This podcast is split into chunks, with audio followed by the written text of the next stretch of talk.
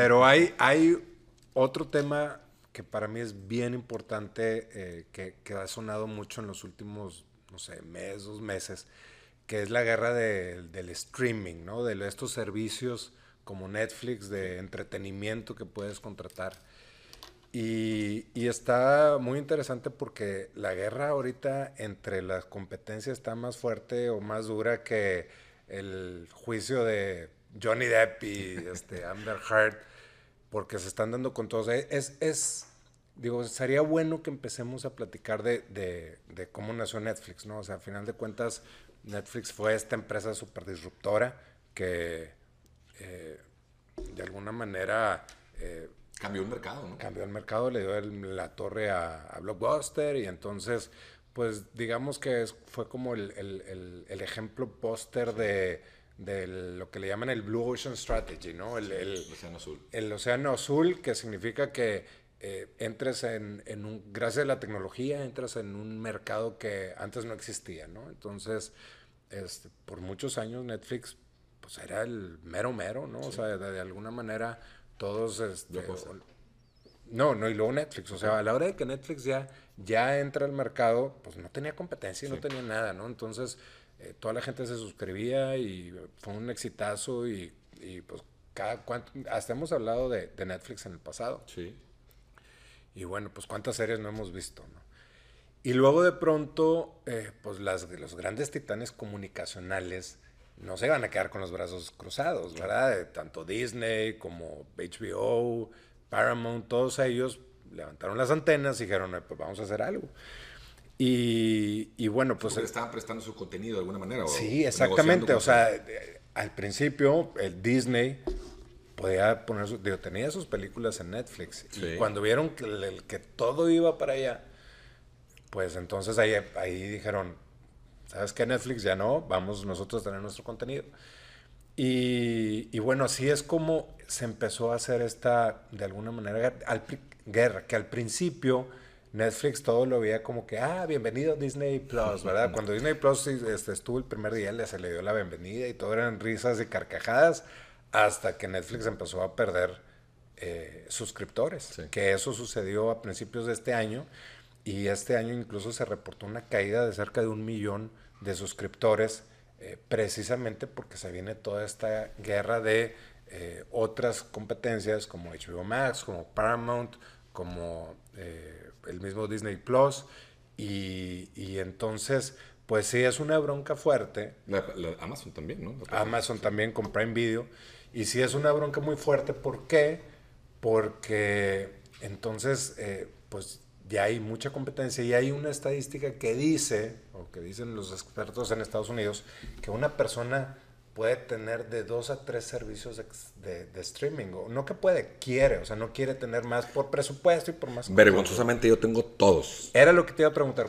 ¿Cuál es? Todo, bueno, no sé todos, pero sí tengo Disney, tengo el, el, de Amazon, tengo Star Plus, incluso para el tema del También. deporte. Star Plus, tengo solamente Netflix, tengo HBO Max. HBO, claro. También. También lo tengo por ahora que salió esta serie nueva, ¿no? De... de la de los Lakers. Eh, bueno, esa es una. Y también a mi esposo le encanta toda la El Señor de los Anillos y esta otra... Ah, sí, la de eh, House of Dragon. Sí, ándale, exactamente, ¿no? Sí, sí, este, House of the Dragon. Realmente la contratamos por esa serie, prácticamente, ¿no? Entonces, creo que tengo todas. No sé si me falta una, nada, quizá, pero casi tengo prácticamente todas. Sí, en mi caso también yo tengo, tengo Prime Video, tengo Prime, sí. este, Netflix, tengo Disney Plus, este, HBO. HBO. Max también, el Star todavía no. Pero al final de cuentas, tal vez nosotros estamos fuera del promedio. La, la mayoría, según estas estadísticas, en dos a tres. ¿Y eso qué significa? Que hay gente que se va a quedar fuera.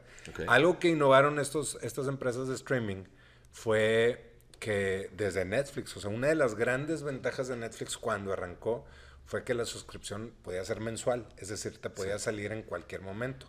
Eso le, dio en la, le dio en la torre a las cableras, porque sí. los cables, la, las compañías de cable eran contratos de periodo de un año. Entonces, sí. cuando Netflix eh, rompe paradigmas de esta manera, pues todos estaban súper felices con, con, Netflix. Okay. Ahorita todavía se puede, pero ya está jugando en su contra.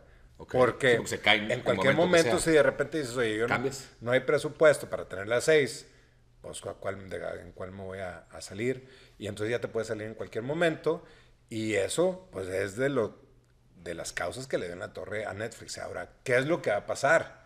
¿Qué, ahora que están con todos estos problemas, ¿quién va a ganar? Entonces, qué, qué, va a suceder? Una de las cosas que está pasando es que las, eh, estas empresas de streaming están optando por dar como otro tipo de servicio más económico para que les alcance más pero a través de anuncios, o sea, usando anuncios dentro de su contenido. El modelo freemium que le llaman en el negocio. Exacto. No, más que todo es un modelo como cable. Ah, o sea, sigues pagando, pero tienes pero te van a aparecer anuncios. Y si quieres, a lo mejor no que no aparezcan, pagas más. Más que todo como YouTube, por ah, ejemplo. Como YouTube, que puedes tener el servicio con anuncios y el servicio sin anuncios. Entonces, esa es una estrategia para tratar de abarcar mercado, que quién sabe qué tan padre vaya a ser eso, porque era uno de los diferenciadores también. el, Netflix no veías anuncios, entonces la gente estaba muy contenta por eso.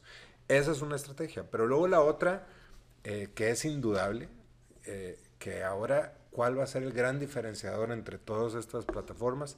Y la respuesta es el contenido. O sea, cuando, yo te, cuando tú me estabas explicando cuáles tenías, te basaste en... Sin series o películas, ¿no? Y ahora también hasta, hasta eventos deportivos, porque la Champions, por ejemplo, solamente se puede ver por medio de HBO Max. Entonces, si te gusta el fútbol soccer europeo y demás, pues ahora, si quieres verlo, tienes que contratar HBO Max.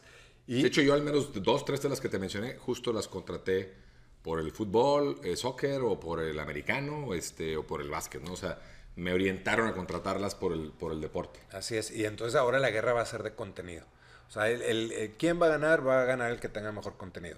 Y estos días las, estas eh, compañías de streaming están sacando sus mejores cartas del año. Bueno, vamos a empezar, por ejemplo, en el... ¿Pero por qué estos días? Porque en el verano de, alguna... Pues no, en, fíjate que no estoy seguro, pero en Estados Unidos eh, el, el, verano era como que una época muy importante para el cine. Entonces allá entre julio junio, julio y agosto, ¿verdad? Septiembre también. Ahí se acaban las, las películas blockbuster, les llamaban. Entonces, probablemente por eso también aprovecharon algunas de estas empresas a sacar eh, sus principales series. Tú dijiste ahorita una, la de House of the, of the Dragon, sí. que es, es, la, creo que es precuela de Game of Thrones, que, que, sale en HBO y esa empezó hace, hace unas semanas, ¿no? En el caso de Netflix, bueno, Netflix empezó con Stranger Things. Y algo que es importante, hablar de... No sé si has visto Stranger Things. Pues la verdad la acabo de empezar a ver y porque te escuché a ti que subiste un video, no sé qué, de historia, ¿no? Sí, sí. Este, sí, ya llevo, ya llevo tres temporadas, voy en la cuarta. Me, ha gustado mucho, la verdad. Está padrísima. Yo, yo, la verdad es que no me daban ganas de verla. Eh, pero tengo un, un, hijo de 14 años y, y, a él empezó a gustar mucho y se me hizo como una buena excusa para, pues, para tener un momento entre nosotros dos. Y terminé igual de picado que en él, si no es que más. Entonces sí está bien padre. Y lo interesante es que, bueno, fue un fenómeno internacional y, y Netflix pensaba que iba a perder como 2 millones de suscriptores en, en el primer trimestre del año perdió uno, que son malas noticias, baja la acción, ha bajado como en el 50%. Pero la parte positiva es que gracias a Stranger Things, cuarto, cuarta temporada, se recuperaron un otro, o sea, de los dos millones que iban a perder, recuperaron uno gracias a la serie. Entonces ahí es donde te muestra el gran poder que tiene eh, la, una serie y por eso el contenido que el contenido entonces ahorita está la, la guerra de contenido súper fuerte y chéquense las inversiones. Por ejemplo en el caso de Disney Plus Disney Plus está saliendo con She-Hulk la versión de, de Hulk eh, mujer. Y a esa se le invirtió 45 millones de dólares en esa serie. En el caso de Stranger de, de Netflix que ya terminó Stranger Things tiene la serie de Sandman y a esa le, invirtieron 75 millones de dólares. Ya son inversiones de películas así emblemáticas, ¿no? Así es, es que ahora ahí es donde está el, dinero, el negocio. Y en el caso de Prime, eh, tiene el de Ring of Power, a los que son seguidores de, del Señor de los Anillos, este, que no sé si es precuela o es un mundo Creo que es eh, precuela También. Pero sí, y, todo, y son megaproducciones. Entonces ahorita todo el mundo se anda tirando por ahí. Y, y la gran conclusión es de que hay cero fidelidad entre los clientes. Claro, pues digo, porque realmente puedes cambiarte tan fácilmente y, veas a ver lo que te gusta. Así es. De hecho, yo estaba leyendo por ahí, no sé si, si entendí bien el dato, que también a Netflix le afectó, o sea, fue víctima de su propio éxito porque eh, ahora en pandemia, pues, ¿qué hacías? O sea, te literalmente el mundo nos encerramos y nos pusimos a ver en ese momento, hace dos años, pues Netflix eh, tenía quizá a lo mejor la mayor oferta. Como que nos acabamos, eh, consumimos todo lo que ofrecía Netflix y ya no tenías que ver. Entonces eso como que te obligó también a transitar a otras plataformas. ¿no? Totalmente de acuerdo. Uno de los, para mí, de los principales misterios, que no sé si alguien me puede decir cómo sucedió eso, es el caso, ahorita que dices de que ya me, me acabé todo lo que podía ver en Netflix, es el caso de Betty la Fea. ¿Se sigue viendo? Y fue, ha sido top 10 en Netflix, pero desde que empezó hasta ahorita, ¿cómo le hace Betty la Fea? O sea, ha pasado este, Breaking Bad y tantas series así impresionantes o películas muy buenas de, Robert De Niro y demás, pero Betty la Fea es la que está ahí siempre en el top 10. No sé si alguien nos puede decir. No sé cuál sea la razón, pero sí es cierto, siempre te metes ahí y está en el top 10. Sí. Y entonces, bueno, ahorita hay cero fidelidad y cualquier persona se puede salir y meter. Y por eso está ese reto constante y yo creo que va a ser eh, muy desgastante para todas las plataformas el siempre estar sacando contenido nuevo y relevante. También pues va a ser oportunidad para todos los que generan contenido allá afuera, ¿no? O sea, artistas, actores se van a beneficiar de todo esto. Seguramente al menos se les abren las oportunidades para que su proyecto salga, pero la competencia va a estar súper fuerte y, no se ve que se vaya. ¿Cuál te quedas ahorita? Si tuvieras que elegir una, ¿cuál? Buena pregunta. Fíjate que creo yo, no sé qué opines, en, al, menos a nivel de Latinoamérica, que Netflix es el que tiene más variedad. Sí. ¿Verdad? Este, documentales y demás. A mí sí me, o sea, yo un, tiempo me aganché bastante con HBO Max. Okay. Este, porque tiene series muy buenas. Tiene Succession, tiene la de los Lakers, este, que están súper buenas. Pero luego te acabas esas y ya no tienes mucho que ver. Tienes como 10 a lo mejor, yo creo, ¿no? Que son estelares. Exacto, entonces ahí sí, la otra, por ejemplo, Apple, la de Apple vi la de... Claro, la de, We, Crash. We, Crash, que está súper padre, pero luego también, ahora, o sea, no ¿Cómo se llama la también la de la investigadora esta de la sangre, que también estaba buenísima? Bueno, no me acuerdo el nombre, pero también buenísima. También estaba ahí, ¿no? pues o estaba en esa... Ya, me, mira, hasta me revuelvo ya tanta Desde todas las que hay. Sí. Pues no sé, pero, pero sí está mucho más limitado en, contenido. Entonces, este, probablemente esas son las primeras que yo votaría, me refiero a, hacer un lado. Yo creo que Netflix y la otra, que es una ventaja natural que ni siquiera Disney sabía que iba a tener, pues la otra te tienes que quedar con Disney si tienes hijos. es inevitable. Porque sobre todo si tienes hijos de 6 años para abajo, eh, algo, no, algo natural de un niño es que cuando le gusta algo, puede ver la misma película, ya sea Cars o Toy Story lo que sea, las puedes ver 300 veces. Entonces, Disney siempre lo vas a, si tienes hijos, siempre lo vas a necesitar. Sí, va, a permanecer en el tiempo por esa razón, al menos porque va a haber una etapa que en la niñez vas a seguir consumiendo películas y ahí Disney va a seguir este, presente. Yo también me quedaría igual y con Netflix, Disney y en una plataforma Prime por el tema de, del deporte, que las carreras, Fox Sports, creo que me quedé con esas tres de momento. ¿Prime tiene eso? Sí, sí, sí, este, tiene, tiene esa ventaja de... Porque luego las películas de Prime no son tan buenas. No, no, no, yo realmente lo contraté porque puedes ver los Fox y el Fox Premium, que ahora mucho el deporte de fútbol es por Premium, las carreras que me gustan mucho los domingos es por, por Premium, entonces tienes, tienes que pagar un poquito más, pero realmente esa es la razón por la cual la dejaría. Nada pues está muy interesante. Vamos a ver qué pasa con esto. Viene una guerra interesante ahí de, de, de, contenidos, de plataformas y, bueno, al final de cuentas creo que los beneficiados seremos nosotros porque vamos a tener opciones y mucho contenido. Sí, así es. Y luego si alguien sabe por qué Betty la Fea está en el top 10, por favor díganos. Sí. Sigo sin saber por sí, qué. yo tampoco. Oye, y yo nunca la vi, fíjate. Este, vi, la, pues vi, la, versión mexicana ahí, pero no, no, nunca la vi. Yo, tal vez se me atravesó un episodio, pero y ahora, ya, la Betty, Betty la fea, que no es fea, por cierto. no sé. Está guapa la actriz. Oye, un tema padrísimo que acabo de. Me da mucha atención hace poco. Este, que casi creo que también puede ser tendencia, se convirtió en tendencia porque hubo mucho tráfico en redes sociales. Fue una, una imagen que sube Mark Zuckerberg eh, en, en, esta plataforma que tiene ahora de. que, que bueno, pues, todo le llamamos meta, ¿no? Pero este espacio de, que se llama Horizon Worlds, sube una imagen con la intención de dar a conocer que llega Horizon Worlds a Francia y España. La realidad virtual. La realidad este, virtual. Eh, entonces sube como si fuera una selfie, digamos, animada o virtual, y, se, ve dónde está él, y detrás de él está la Torre Eiffel y está la, Sagrada Familia de Barcelona, para dos eh, lugares icónicos, tanto de España como de Francia, la sube. Y la avienta, y empezaron las críticas de toda la gente porque los gráficos con que se veía esa imagen parecen de 1995. Sí, sí, o de hecho por niños de primaria. y entonces Chuckenberg, le empezaban, le empezaban, a decir Chuckenberg porque como parecía Chucky, él decir los ojos medio raros y todo. Entonces la raza lo empezó a reventar en redes sociales. Este, y él, un poco como estresado, ¿no? Este, contesta, eh, no, pero en cinco días subiré otra cosa. Es un poco como, como justificando esa falta de tecnología, vamos a decirlo así.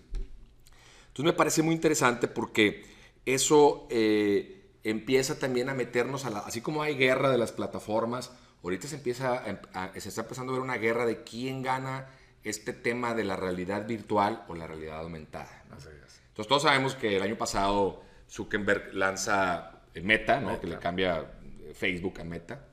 Eh, pero entonces empiezan las expectativas de todo el mundo y, pero ¿qué es eso? ¿no? O como que nos va a llevar a este mundo nuevo del que no estamos, no tenemos conocimiento. como que uno se imagina algo así sumamente futurista o, algo así como que no le entendemos, pues. Entonces como que las expectativas son muy altas y de repente ves una imagen donde parece que se ve medio feo, pues como que hay una gran decepción, ¿no?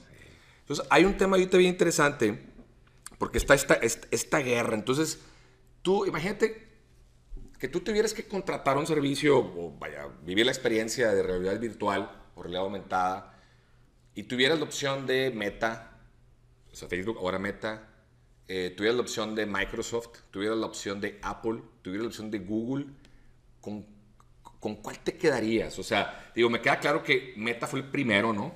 Pero así de bote pronto. Pues es que, mira, está interesante porque, porque ni siquiera sabemos a dónde va Meta, ¿verdad? O sea, todos sabemos que realidad aumentada. Nos imaginamos que es 3D con, con la con la este sí los, los goggles los gafas no pero este primer teaser ni siquiera te da una idea al contrario es como dices tú un diseño que ya hay juegos normales digo normales que, que, están en el mercado de realidad virtual que se ven mucho más sofisticados que eso entonces este eh, una de las grandes dudas es ya después de ver esto es si realmente inflamos mucho lo que iba a ser meta y, el que sí iba a ser un mundo totalmente nuevo y que simplemente va a ser realidad aumentada un poquito mejor de lo que ya estamos acostumbrados a ver. Eh, y, fíjate que hay algo que es importante sobre los temas de innovación, Paco. Eh, yo, por ejemplo, Tony Fadel es uno de los, es una persona que, que, bueno, él, él fue, él tomó, de hecho creo que fue el que tuvo la idea de hacer los iPods con Apple y que le ofreció la idea a Steve Jobs. Y entonces él estuvo en todo el procedimiento, en todo el proceso, perdón, para hacer el iPod y luego después se independiza y saca Nest, que son estos termostatos, ¿no? Entonces tiene mucha experiencia en el desarrollo de productos y, y de innovaciones. Y él habla sobre cómo cuando tienes una innovación o cuando quieres sacar una innovación al mercado, un producto nuevo, bueno, no puede ser tan, tan, tan nuevo. Porque si tú como en tu hábito de vida no estás tan acostumbrado a hacer algo, lo vas a rechazar. Sí, rechazamos lo, lo, que no conoces o lo que nos genera mucha incertidumbre, ¿no? Exacto. Si es algo que mejora tu vida a lo que estás acostumbrado a hacer, lo aceptas súper bien. Si es una modificación a algo que no estabas acostumbrado a hacer, lo empiezas a rechazar. El caso de los lentes de Google, por ejemplo, Google Lens. Google ha sido exitosísimo en muchas cosas, en muchísimas cosas, pero esos lentes nada más no le funcionaron. ¿Por qué? Porque la gente no se adaptó a eso. No estaba dentro de su vida diaria. Se supone que eran estos lentes donde tú podías... Eh, sí, ver casi creo que la misma imagen de tu celular o algo y podías hacer casi creo que touchscreen al aire, ¿no? Exacto. Entonces, bueno, ¿cómo le ibas a hacer? ¿Vas a caminar por la calle viendo eso? O sea, era, era muy cansado porque tenías que estar literalmente con las manos levantadas y te ibas a ver raro y te ibas a cansar. ¿no? Entonces, no, no, no, ni siquiera salieron al mercado. Exacto. Entonces, este tema de meta, todavía hay mucho por, explorar o por saber o por ver, pero la pregunta va a ser, ¿qué tanto va a aportar? ¿Qué tanto va a querer cambiar mi vida diaria y, y, si realmente va a funcionar, porque sí puede ser, ahorita la expectativa es, pues si va a ser algo, o va a ser realidad virtual normal donde puedes hacer cosas, pero, pero no le vas, o sea, no va a cambiar tu vida, pues. Sí, este está, fíjate que es un tema muy interesante y, ampliando un poco la información, yo por eso lo, hago el símil de que también así como está la guerra de las plataformas, se va a ver esta guerra, digamos, de herramientas inmersivas, que es realidad virtual y realidad aumentada y dando un poquito de contexto, yo veo como que tres olas que han pasado en el mundo digital. La primera ola, pues, es las redes sociales. Vienen las redes sociales y, y, las redes sociales nos ayudan a eh, encontrar amigos o personas, ¿no? Que, que, a reconectar. A reconectar, ¿no? Entonces eso, como que esa experiencia nos gustó y check, ¿no? Y luego viene una, una, una segunda ola que ahora le, le ayuda a las marcas a conectar con nosotros. Así es. Entonces ahorita está mucho el ver cómo las marcas conectan con nosotros. Y yo veo una, una, una, una tercera ola, que es la que creo que se, se, viene con esta parte de las plataformas, que es como que tener una experiencia todavía mucho más inmersiva, donde te puedas meter y de, donde todo, todo este rollo de a lo mejor vivir un concierto o vivir un viaje. Entonces ahí es donde empiezan las marcas ahora existentes como que a, pues a, a ver quién gana el mercado, ¿no? Claro y que era donde decía que como que con cuál creemos que, que pueda tener éxito, porque por ejemplo, eh, Meta, pues es la marca que tiene menos confianza. O sea, la gente le tiene miedo, o sea, es todo lo que ha pasado Facebook y todo. Sí, que, que, te conocen, te leen. exactamente. Este, entonces, ahora tienen toda tu información. Y sí, entonces eh, pareciera de bote pronto que, que la gente podemos tenerle cierta, no sé, eh, miedo porque ahora ya va a ser otro tema, ¿no? O sea, ya ahora las, no, no solamente es que me conozcan por lo que consumo, por, mi, por, por, mis redes sociales, sino ahora lo que quiero ver, lo que estoy viviendo. Entonces como que hay un cierto miedo ahí. Eh, por otro lado, no tiene lo sexy o, o, el pedigrí que pueda tener Microsoft, por ejemplo, pues una marca pues, que toda la vida ha sido de tecnología, o, o, el mismo Apple, ¿no? Por la seguridad, que Apple siempre se ha distinguido por esa seguridad de las cosas el mismo Google. Entonces, eh, va a estar muy interesante qué va a pasar. Ahorita, pues obviamente sabemos que el mercado lo trae Meta porque pues, fue la primera. Pero yo creo que, que eventualmente eh, Microsoft, Apple, hasta Google eh, le va a empezar a ganar ahí mercado. Y, además que Meta está muy enfocado a la realidad virtual y no a la realidad aumentada. Por eso se ve medio raro. O sea, o sea estas otras plataformas, están, eh, eh, empresas están buscando hacer también la, la, realidad aumentada. O sea, entonces, creo que va a estar muy interesante ahí. Yo sí le apostaría a una marca que creo que va a tener en el futuro el mercado de estas experiencias inmersivas. Yo me iría más por Microsoft o incluso Apple que Meta. Yo siento que ahí, por esa desconfianza que el mercado le puede llegar a tener y porque eh, está muy enfocado más a la realidad virtual que la aumentada. Ahora, yo te voy a decir otra cosa, Paco. Por ejemplo, eh, y sí, va a haber uno que va a agarrar el mercado porque es el Blue Ocean o porque ahí está la oportunidad y demás. Lo que yo no creo es de que vaya a ser una tecnología que vaya a sacudir la manera en la que vivimos. ¿Por qué? Porque al final, de, a menos que cambie el tema de los, ¿cómo se le llama? ¿Gogles o...? Pues, sí, lentes. Los lentes. Los lentes te aíslan de, de, de, tu, entorno, físico. Entonces, ¿cuánto puedes aguantar así? O sea, es, es yo creo que es como la competencia entre si voy a estar usando un PlayStation o si voy a... Tienes una hora o dos horas para dedicarle a eso, pero luego te los tienes que quitar y tienes que volver a hacerlo, todo lo demás. El celular por ejemplo, que es, o cualquier cosa que se parezca al celular, lo puedes dejar cuando quieras y te lo llevas contigo a todas partes. Te da una experiencia parecida, pero más real, ¿no? Sí, y, y, el tema es de que me lo llevo conmigo a todas partes y, y, ahí tienes la atención. Los goggles no te los puedes llevar a todas partes, o sea, no creo, a menos que luego encuentren otra, otra forma. Entonces, para mí va a ser una forma de entretenimiento al que le puedas dedicar dos horas pero es hasta, hasta ahí. Y que sí puedes hacer cosas bien padres que ahorita no estás haciendo, sí, ir a un concierto, todo lo que hemos platicado, lo que puede llegar, la, la realidad aumentada. Pero eventualmente te tienes que quitar los goggles por naturaleza del ser humano. Yo creo que a lo mejor donde, donde sí puede ganar ahí ter, mucho terreno es en el ámbito laboral.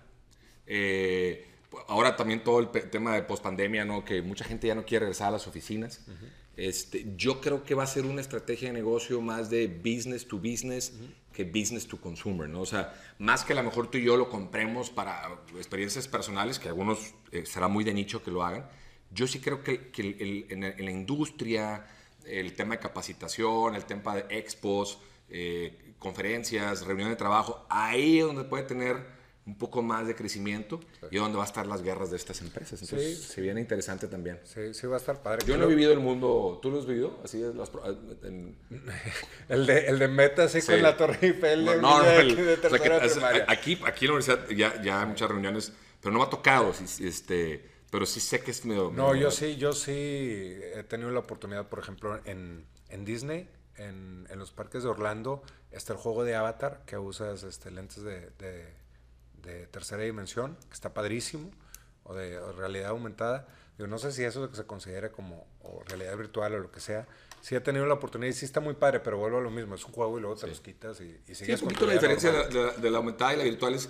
La, virtual es que no tiene nada real, este, todo está así muy... Y la, y la, y la realidad eh, virtual es que pues, yo puedo estar aquí y puedo, como un poco Iron Man, ¿no? Que y de repente se te aparece en algún menú acá, pero te estoy viendo y tengo alternativas, entonces o se aumenta aquí una imagen o Entonces, eso, eso sí creo que puede tener un poquito más de, de, intención de compra. Pero tendría que ser gradual, o sea, no puedes de repente tener todo eso porque la gente le va a tener resistencia. Como lo que tú haces al inicio, ¿no? Algo tan desconocido puede, puede generar. Puede generar entonces, bueno, pues ahí viene una guerra importante. De hecho, regresando a lo de Tony Fadell y, de lo de la, este, la innovación a tiempo, a, e, a, él junto con otras personas, el que me refiero al que inventó el, el, el, iPod con Steve Jobs, a él 10 años antes ya se le había ocurrido algo similar al iPhone.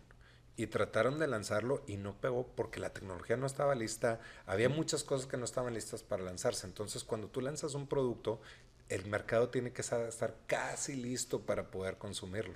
Entonces, e, e, eso también, o sea, lo que vaya a ser meta, o cualquiera que explore la realidad aumentada, tiene que ser gradual no tiene que ser un cambio así transformacional porque puede la gente resistirse. Y esa es otra.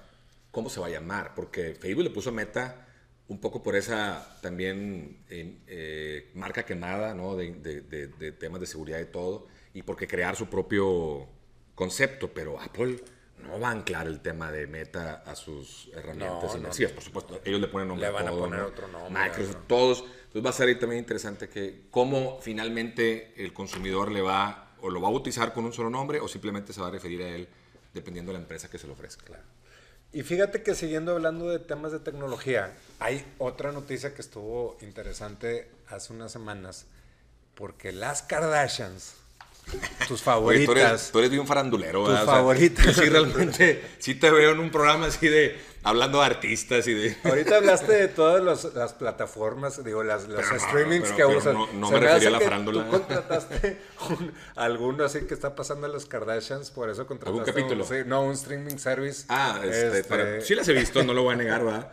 Pero, pero, pero no soy así consumidor de... Tú sí eres más farandulero, yo, soy más atleta. Ese es, ese es un contenido chatarra, ¿verdad? Que, sí, ese es pero uno no puede negar que son exitosísimas, ¿verdad? No, y, como empresarias también hay que, hay que, hay que ser franco. Y ellas, una, no me acuerdo si era Kim No más por eso las he visto, porque sé que, son buenas empresarias. No, yo sí una vez vi un programa eh, de televisión de, de, la vida de las Kardashians. ¿Cuántos divorcios llevará ya en, total? o sea, no sé si dura media hora el programa, una hora. Qué pérdida de tiempo. O sea, es tiempo tirado a la basura. Pero bueno, al final de cuentas son exitosísimas. Sí, sí, sí. Eh, tienen miles de seguidores en las redes sociales y dos de las Kardashians, no me acuerdo cuál, creo que era Kim y este y, la, Kendall Jenner, no sé si creo que son medias hermanas o algo así. Se quejaron con Instagram, porque ya Instagram no es lo que era antes, que cambió mucho. ¿Pero qué, qué, qué, en qué les afectó? no pudieron dormir. no pudieron dormir. Qué padre que, te, que, te, afecte. que no entiendo en qué les pudo afectar. De todos los problemas que hay en el mundo, estaban enojadas con Instagram. Como dijera el Papa, no, el, no, no, fue Valdano. El, de los temas menos importantes, el más importante es el fútbol. Aquí yo creo que de los temas menos importantes, el más importante para ellos es Instagram. Así es, así es. Es un tema nada relevante, pero al menos este, para muchas personas, pero para ellas sí. Estaban enojadas, ¿por qué?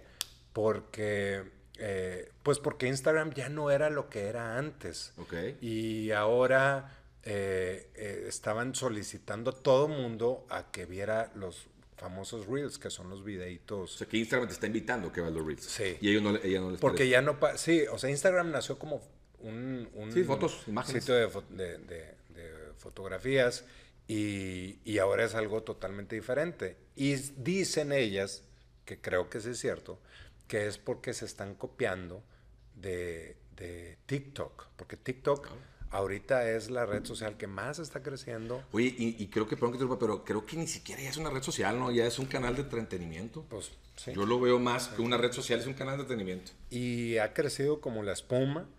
Este, entonces, pues, pues están bien, bien enojadas las Kardashians. Y, Porque perdió la esencia sí, exacto. Instagram. Y entonces, eh, aquí, ¿qué es lo que, lo que sí es una realidad? Es que Instagram está tratando de pelear contra TikTok porque le está quitando mercado. Esa es la realidad. Porque si eh, nos ponemos a pensar de cómo, cómo inició Instagram. Instagram primero era solamente fotografías. Ya no me acuerdo si fue en el momento que lo compró Facebook, Meta, eh, o un poquito antes, pero lo que empezó a pegar en aquel entonces, después de que se hizo súper popular Instagram, fue Snapchat. Y Snapchat era mucho de hacer videitos de 5 segundos, 7 segundos, que luego se convirtieron en las historias de Instagram. Entonces Instagram peleó directamente contra, Snap, contra Snapchat para quitarle los seguidores a Snapchat utilizando las historias de Instagram. Entonces ahora ya eran fotos y eran historias. Y eso les ayudó bastante. Instagram creció como la espuma. Eh, y se, todo el mundo se hacía viral ahí. Este, entonces a la gente le encantó. ¿Qué es lo que pasa? Que llega TikTok y, y ahora TikTok, pues, pues, este, son videos de alrededor de, desde, bueno, empezaron yo creo que con un minuto y lo, lo han ido extendiendo, donde puedes hacer muchas cosas y todo el mundo, sobre todo la gente joven, se fue hacia TikTok y Instagram empezó, empezó a perder mercado. Entonces, Pero las carreras se enojaron porque tienen más público en Instagram, supongo, o por qué. O nada más una manifestación de, de propósito. Me preocupa mucho este, saber por qué, pero este, pues es que ellas decían que si Instagram existía por las fotografías, es que mira, si tú te metes ahorita Instagram, ya casi no te aparecen fotos. Realmente ya, Son, eh, ya son puros reels. Sí, sí, los, los, o sea, que es la, la, la, manera en la que Instagram trató de competir contra TikTok era haciendo reels. Que son estos videos también de un minuto, de un minuto y medio. Entonces, ahora cuando tú abres el Instagram te aparecen más reels que fotos. Entonces ya no puedes fotos, ahora ya ves puros videitos muy parecido a TikTok. Y eso es como que lo que eh, ellas dijeron, pero lo que también opina la, gente, algunos, es ese, ese tema de, de, este, de la competencia. Y luego también afecta a, a, cierto grupo de influencers y demás, porque este, tienes que, o sea, vamos a regresarnos un poquito. Facebook fue la primera red social que se hizo famosa. Y, y, antes era bien fácil hacerte viral en Facebook. O sea, tú sacabas un video chistoso, tierno, este, escandaloso, y así podía hacerse súper viral. Pero si hacemos un ejemplo de cómo era, este, Facebook era como, digamos, como los supermercados, donde primero dio muestras gratis. O sea, cuando tú vas a un súper y tienes ahí que el yogurt que te dan una muestra gratis para que la pruebes y si te gusta compras el yogurt. Sí, generó adicción, o sea, un poco, ¿no? Generó adicción para que la gente que quisiera participar, pero pues es una empresa, ¿no? Este Facebook y tenía que generar ingresos de alguna parte. ¿De dónde los iba a agarrar? De la publicidad. Entonces, ¿qué pasa? Que todas estas gentes que se hicieron súper famosas en Facebook, que tuvieron muchos seguidores y eran súper virales, de pronto de cuando tú subías un post y te veía 30 mil personas, cayeron. ahora te veían 200. ¿Y qué tenías que hacer para que te vieran más personas? Le tenías que meter dinero a la publicidad. Entonces ahí empezó a cambiar el algoritmo, de decir, oye, ¿sabes qué? Te hago viral, pero tienes que pagar. Y así fue como cambió el algoritmo de Facebook. En el caso de Instagram, el, el algoritmo cambió de foto a historias cuando, cuando compitieron contra Snapchat. Y ahora, ¿qué hacía Instagram? Hacía que te hicieras viral si, si grababas historias. Entonces, sí, un poco es también atraer los creadores de contenido para quitarle mercado, digamos, a una plataforma, que en este caso son las mismas, no Facebook, Instagram. Pero, pero Snapchat, o sea, Snapchat en, su momento, sí, sí, creo que ahí estaba el juego, ¿no? ¿Quién eh, en, tú como generador de contenido te ibas a la que más alcances te daba o más... Pero como generador de contenido, que tienes toda la razón, como generador de contenido, ahora tenías que adaptarte al nuevo algoritmo de Instagram. o sea, aprender otra vez y... Porque ahora la foto te daba, te daba, no sé, vamos a decir, ah, de un influencer, te daba 200 este, likes, pero una historia del influencer le daba 3.000, 4.000 views, 5.000 views. Entonces ahí los influencers decían, para que me vea más gente voy a grabar más historias. Y ahora la bronca para los creadores de contenido, los influencers y todo esto, es de que se tienen que adaptar al, algoritmo nuevo de Instagram, donde ahora dice, si quieres hacerte viral, tienes que hacer reels. Que ese es uno de los éxitos de TikTok. Que en TikTok es bien fácil hacerte viral. O sea, puedes tener bien poquitos seguidores, pero o sea, que si sacas el video correcto, así puedes tener un millón de views y en Instagram no se puede, pero ya están tratando de hacerlo con Reels. Entonces ahí, ahí la bronca del, del, del, y no nada más los, los, creadores de contenido, de las empresas que quieren hacer publicidad en, en Instagram y quieren hacer contenido en Instagram y es una friega andar adivinando cómo está cambiando el algoritmo, de que ahora todos quieren Reels, entonces como empresa si tú quieres llamar la atención, sabes que ya no te va a jalar la foto, sabes que la historia no te va a funcionar mucho, a menos que metas publicidad o que hagas un reel. Entonces ahora acostúmbrense a todos a hacer bailecitos de reels y todo eso para pegar. Y eso es un poco, digo, es el tema, ¿no? Que, que parte de, yo creo que de, la molestia más allá de las Kardashians, de la gente es qué difícil es estar al día de adivinar, porque ni siquiera cuando cambia el algoritmo no son muy francos los, las redes sociales y decirte, ahora así puedes pegar más. Entonces tienes que andar de detective investigando cómo ahora tienes que poder pegar.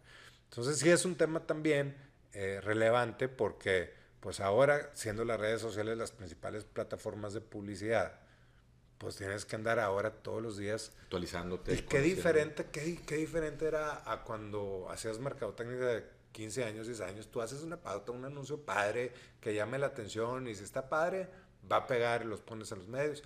Aquí ahora tienes que andar investigando, investigando, investigando qué es lo nuevo, qué es lo nuevo. Y sí es desgastante. y, creo que la inmediatez juega un papel importante. Ahora, por ejemplo, yo, no, no, mi vida no es mucho meterme en las redes sociales. Tú sabes muy bien que no, no es mucho lo mío. Digo, sé que lo tengo que hacer porque, porque pues es una, una, una forma de comunicar ¿no? actual y, y hay que estar ahí pero no es mucho lo mío. Pero o sea, no te gusta hacer bailecitos en y no, sí me gusta bailar, pero que no me grabe. Entonces, pero la verdad es que no es algo mucho que yo disfrute, eh, siendo franco. Pero, digamos, alguien como yo, que, que no tiene mucha, eh, no es muy aficionado a todo esto, sí me atrae más ver contenido en TikTok. Se me hace más sencillo, más rápido, más fácil.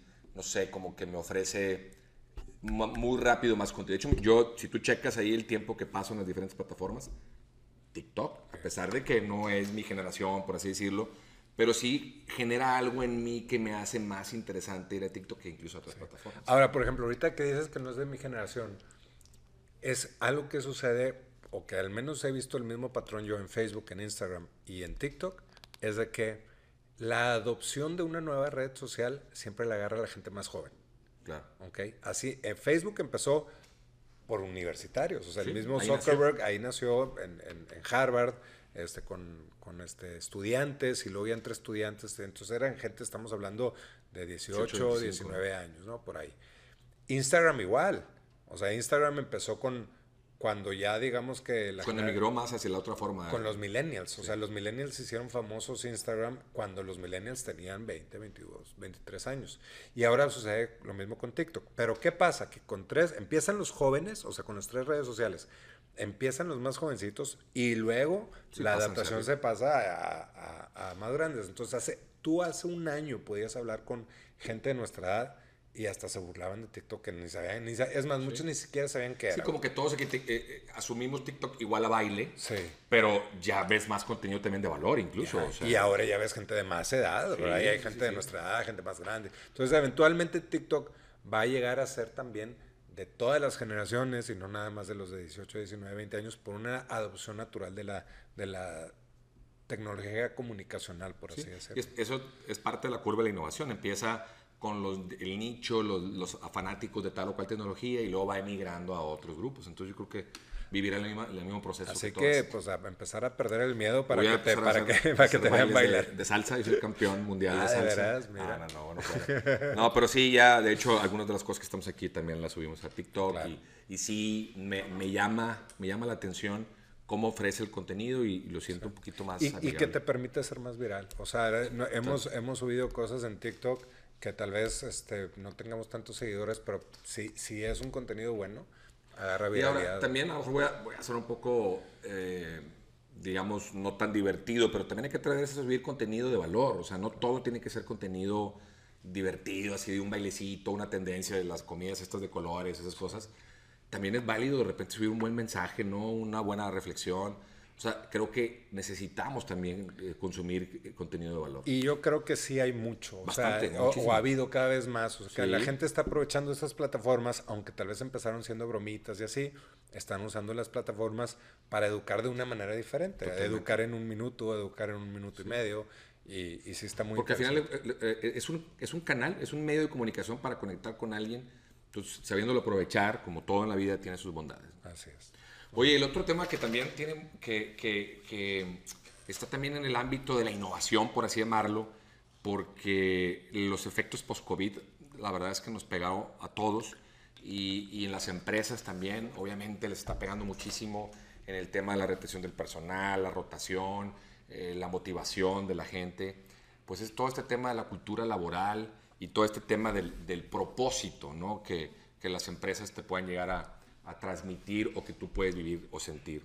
Fíjate, eh, yo eh, leyendo algunas cosas por ahí, yo creo que hoy en día, no sé qué opinas tú, eh, la nueva arma o herramienta que tú como empleado puedes tener o que incluso las empresas pueden buscar en ellos es aquellas personas que encuentren un trabajo con propósito, pero que encuentren también un propósito en el trabajo. Yo creo que la nueva herramienta, la nueva eh, eh, habilidad que, que, se va a empezar a distinguir sobre el, incluso sobre el talento, son todas aquellas personas que vivan y sientan el propósito.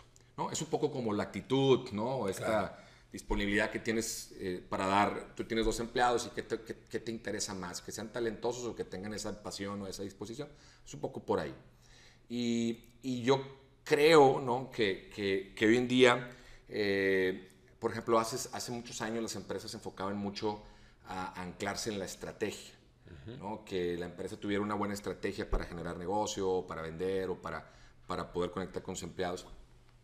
Pero yo creo que hoy el propósito se ha convertido en ese elemento esencial para hacer negocio. Y voy a hablar rápidamente de tres. O sea, ¿qué, qué tienen en común o qué pudieran tener en común Microsoft, eh, Uber y, y, Netflix, ¿no? Eh, perdón, Best Buy. Ah, eh, Microsoft, Uber y Best Buy, esta tienda ¿no? de tecnología. Lo que tienen en común esos tres es la cultura, ¿no? La cultura en la que ancla su, su, trabajo. Fíjate, Microsoft... De su equipo de trabajo, la, cultura de su equipo de trabajo. La cultura de su equipo de trabajo que eventualmente se basa en un propósito, ¿no? De la organización. Ya.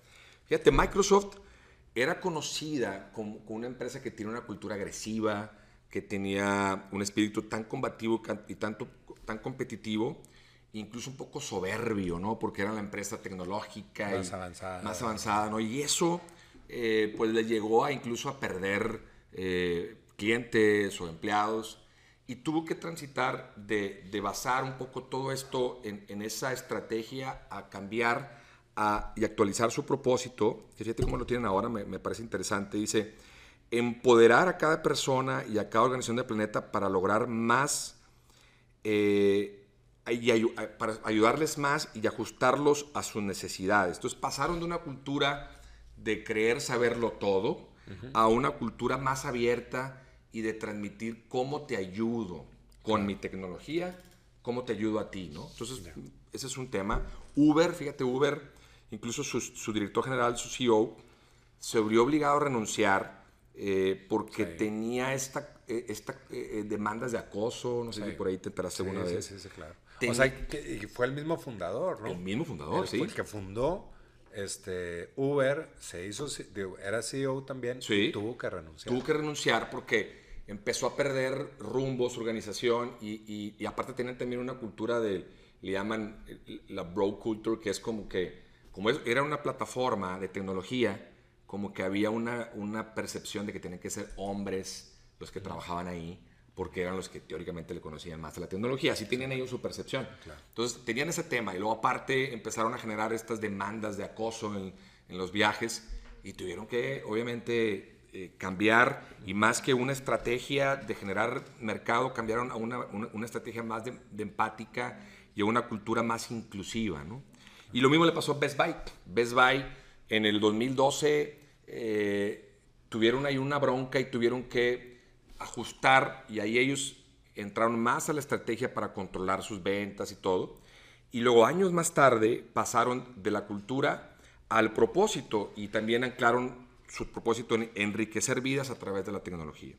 Entonces, ¿qué quiero decir con esto? Y que ahora las organizaciones están buscando innovar en cómo generar un nuevo propósito que conecte con sus empleados, que conecte con, con, la, con la gente y que despierte esa motivación intrínseca que se está perdiendo. Claro. Este, hemos platicado mucho ¿no? que hoy en día los empleados no, no, no solamente se basan en, pues, en que si les pagas bien, o en que si eh, les gusta su trabajo, sino que realmente sientan que están aportando a algo más grande. Hoy en día, mucha de la innovación en las organizaciones está en ese tema, en la cultura y, el propósito. Y es que hay una lógica, porque por ejemplo, cada vez, cada vez más nos estamos dando cuenta, una vez que eres profesionista, que tu vida profesional y personal se empieza a, a entrelazar. Totalmente. ¿verdad? Entonces, ya es más difícil diferenciar entre este es mi trabajo y ahora que hablas de lo de home office y todo esto, sí, sí los, los empieza a haber ciertas flexibilidades, pero por otra parte ya estamos más conectados. Eh, en el caso mío, por ejemplo, ya es difícil decir, llega el fin de semana y me desconecto. No, o sea, estás conectado todos los días y siempre surgen cosas todos los días. Entonces empiezas a, a, a entrelazar como que tu vida personal y profesional. Y ahí es donde cobra vida. El tema es, pues, está valiendo la pena lo que estoy trabajando, estoy haciendo una diferencia. Antes habían muchas actividades de servicio social que podías hacer los fines de semana o en las tardes o en las noches, pero ahora con este, en muchas ciudades hay más tráfico y terminas llegando muy tarde a tu casa, entonces no te da tiempo para hacer otras cosas que entonces el propósito lo terminas cumpliendo en el trabajo donde estás. Entonces esa es la primera lógica. Otra cosa muy importante eh, que habla sobre el propósito, que yo también soy un convencido de, de, la importancia de tenerlo, es que cuando una persona, cuando tú, trabajas en un lugar donde sabes que el propósito es relevante o es trascendente, le echas más ganas. Víctor Frankl eh, hizo un libro, es este psicólogo alemán judío que le tocó vivir en los campos de concentración nazis. Y, su libro, el del hombre en busca del sentido, famosísimo, eh, clásico de hace muchos años, habla sobre cómo el propósito era lo que diferenciaba a la gente que estaba dentro de los campos de concentración eh, como prisioneros. Decía que él veía como quien tenía menos razón para vivir eran los que terminaban muriendo antes. Y los que lograron sobrevivir hasta el final es porque tenían una esperanza de vida de, de, que les espera algo muy bueno cuando esto termine, ¿no? Entonces, ese propósito les ayudó a ser mucho más longevos y poder llegar hacia esa meta final. Y entonces, eh, ¿qué significa esto? Que cuando hay tareas en tu vida diaria, ¿verdad? Vamos a verlo, por ejemplo, en Choquichis, el lugar donde trabajo. Pues probablemente después de un tiempo hacer pizzas todos los días se te puede hacer cansado. ¿Verdad? O, atender en la caja o lo que sea. Pero si le pones un propósito a tu trabajo, es decir, la razón por la que tú estás haciendo estas pizzas es para dar un bien mayor. Sí, el para qué. Exacto. Cambia el... ¿Tu ánimo? cambia el ánimo. Y entonces a la hora de que tú les haces ver con pruebas que esa pizza, que ese videojuego que está funcionando, que esa caja que está funcionando y cómo te estoy atendiendo, porque estás ayudando a que ese niño esté feliz porque está pasando su cumpleaños y está momento, pasando un momento muy especial. Entonces tú eres el creador de felicidad. Y cuando tú les dices a las personas que no solamente eres una persona que está en cocina haciendo pizzas, sino que realmente nos estás ayudando a hacer feliz a la gente, pues ya tienes una motivación adicional que luego se comprueba con la satisfacción de la gente que los ve sonriendo, que te agradecen todo eso. Y entonces es ahí donde el propósito cobra vida. Definitivamente de aquí hacia el futuro, el tema del propósito va a, yo considero que va a ser un tema cada vez más importante y, y, es que te va a ayudar a eso, te va a ayudar a dar el extra. Ahorita que hay, donde hay tanta competencia, si estás trabajando solamente por temas monetarios y todo, que obviamente son, como lo has dicho antes, motivaciones reales, este, al final de cuentas probablemente el extra lo da como en los campos de concentración esa persona que sabe que, tiene una razón adicional. Porque, por ejemplo, a mí me pasó una vez que pedí una, este, una cena a domicilio. Y por lo general en Monterrey eh, los, los, servicios a domicilio cierran a las 11 de la noche en los fines de semana. Yo hablé una vez a las 10.50 este, y me dijeron ya cerramos. Y entonces ahí es una persona que lo que quería es irse a su casa y todavía no estaban cerrados. Y, hay, y, y, si hubiera una, y si estuvieras en un negocio donde sabes que esa es, ah, y de, de, hecho era una, era una orden grande porque era una fiesta, dices, oye, si, si fuera alguien que sabe que quedarse ahí hasta las 10, probablemente un poquito, a las 11, probablemente un poquito más, eh, vas a hacer una diferencia mucho más grande en tu trabajo, porque tal vez ellos saben que ese dinero, una parte va a ir, este, no sé, a un servicio social o lo que sea, la gente se hubiera quedado. Pero ahorita lo que la gente quería es ya irse, ¿no? Entonces, sí, no sienten, el, es lo que te decía al inicio, o sea, no encuentran un trabajo con propósito y no saben el para qué de su trabajo en el mismo trabajo. Entonces, creo que ahí está el juego. Y nada más fíjate leyendo, te, comparto rápidamente cinco cositas que me llamaron mucho la atención, que puede ayudar a todos aquellos que están eh, organizaciones que quieran crear su propósito o, empleados que lo quieran vivir. Fíjate, hay que hacer que el trabajo sea interesante. Cuando tú haces que el trabajo sea interesante, pues eso hace obviamente que, como bien dices tú, o sea, lo disfrutes. Eh, no hay propósito si el trabajo es aburrido. Entonces, si logras encontrar algún tema, un reto o algo que lo haga divertido, es más fácil que lo encuentres. Claro. También anclarte a la tecnología. Walmart, por ejemplo, este, pareciera, a lo mejor muchos podrán decir, oye, esto está medio injusto porque la tecnología está desempleando a las personas, pero ah, Walmart se empleó mucho en la tecnología y ahora los empleados los quitan de hacer cosas que algunas máquinas pueden hacer y los orientan a contacto con las personas. Entonces tú te sientes más valioso porque estás a lo mejor en, piso ayudando a un cliente, asegura, asesorándolo en tal o cual cosa. Entonces creo que la tecnología puede ayudar mucho a esa parte. Claro, o sea, la, la tecnología sí quita trabajos en algunas cosas, pero da en otros. Da en otros.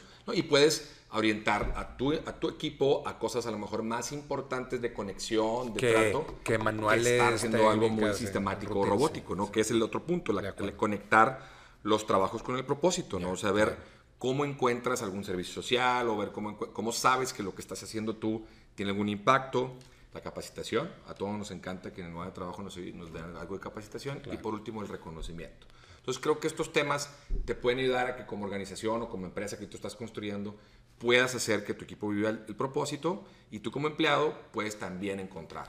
Y ahí la recomendación de, de, la gente que está escuchando, de eso, si tienes un proyecto, no importa que sea emprendedor, que sea este, chico, mediano o grande, siempre hay que buscar que haya un propósito detrás de eso que están haciendo. Hay, hay muchas formas en, en cómo cómo definir un propósito. Si, si, si es algo que ayuda al medio ambiente, pues tu propósito puede ir por ahí. Si es algo de, que es de entretenimiento, puedes ayudar por la parte de, de, de, la felicidad. O sea, hay, hay miles de propósitos que puede tener una empresa y eso le da causa tanto a los empleados como incluso a los clientes. Así es. Pues bueno, pues digo que también gran parte de las nuevas eh, formas de trabajar y las áreas de recursos humanos y la innovación ahora va a estar muy enfocada a cómo encontrar un propósito en el trabajo para que despierte la motivación, sobre todo hoy que valorizamos muy diferente el trabajo después de post-pandemia. Entonces, pues por ahí seguiremos leyendo estos temas. Muy bien, pues muy interesante. Muchas gracias. Contrario, Paco. pues digo tú, Luis, perdón, ya, ya. Sí. Este, te estás diciendo a ti mismo. Estoy, me estoy agradeciendo a mí mismo. Luis, te luciste. Este... Luis, qué bárbaro. no, pues un gusto nuevamente estar por acá y pues nos vemos en el siguiente episodio de Negocios Decodificados. Así será. Gracias.